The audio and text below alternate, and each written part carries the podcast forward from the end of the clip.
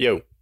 Okay, so here's the thing there are three ED sounds in English when we are speaking in the past, or using past participles, or using a handful of adjectives as well.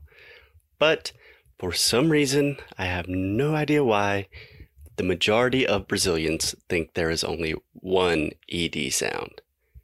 And that's not correct, and that causes a lot of problems. So let's go. The three ED sounds in English, how to use them, when to use them, and how to speak in the past like a native speaker. Bora. All right, so when we have a verb in the past, or any past participle, or any adjective, not any adjective, but a lot of adjectives in the past, we often represent this with an ed in written language. And this can be very confusing for you guys because technically, uh, phonetically, the way we speak, there are actually three different sounds of the ed. So we have the normal sound that Brazilians tend to make, which is adding the extra id, like walked, id, which is not correct. And then we have the T sound, walked, which would be correct.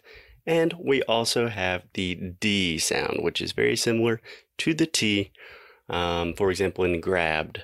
So if you are only going to remember one thing from this video, please, please, if you're not going to watch all the videos or not really going to pay attention or retain a lot of information, the one thing you should know is that the extra id sound, like walk id, that does not happen very much in English. We use it very infrequently, and the most common pronunciation of the ED is the T.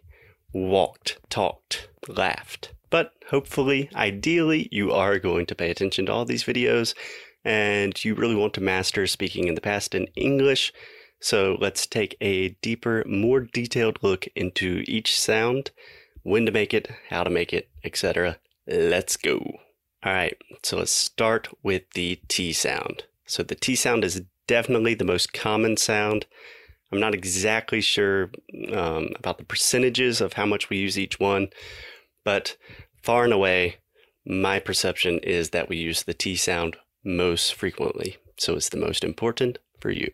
So to make the T sound, all we do is add an extra T to the verb or the adjective or whatever the word is.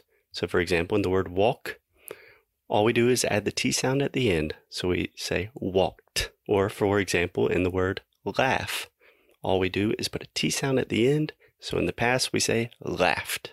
You also see this in a lot of words like hope. In the past would be hoped. Uh, stop, stopped. You're getting the idea, right? So producing the sound is pretty easy. I think it's relatively easy, but knowing when to use it, that is the important thing.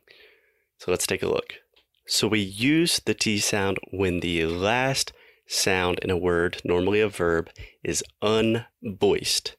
So I hope you remember the difference between voice and voiceless. But if a sound is unvoiced, that means that your vocal cords, that your voice box is not activated.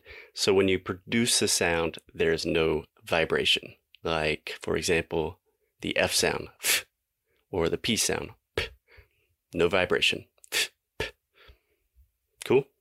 So to be more specific, because I know it's difficult to think if a sound is voiced or unvoiced, to think about that when you're having conversations, we use this unvoiced T sound when a word ends in the sound F, P, S, C, H, S, H, and ah, and the K sound. Almost remembered them all. cool. But please remember that we are talking about the last sound in a word, right? We're not talking about the last letter in its written representation. So, for example, the word hope, we have an E at the end in writing, but the last sound is the P sound, hope. We're not saying hope So, in the past, this takes the T sound, hoped. So, some common, super common examples are, for example, Walk in the past, walked. Talk in the past, talked. Laugh in the past, laughed. Stop in the past is stopped. Finish in the past is finished. And let me think of one more. Watch. watching Game of Thrones. I watched Game of Thrones. T sound. So the important thing to remember here is that there's no extra syllable added, just the sound. Okay?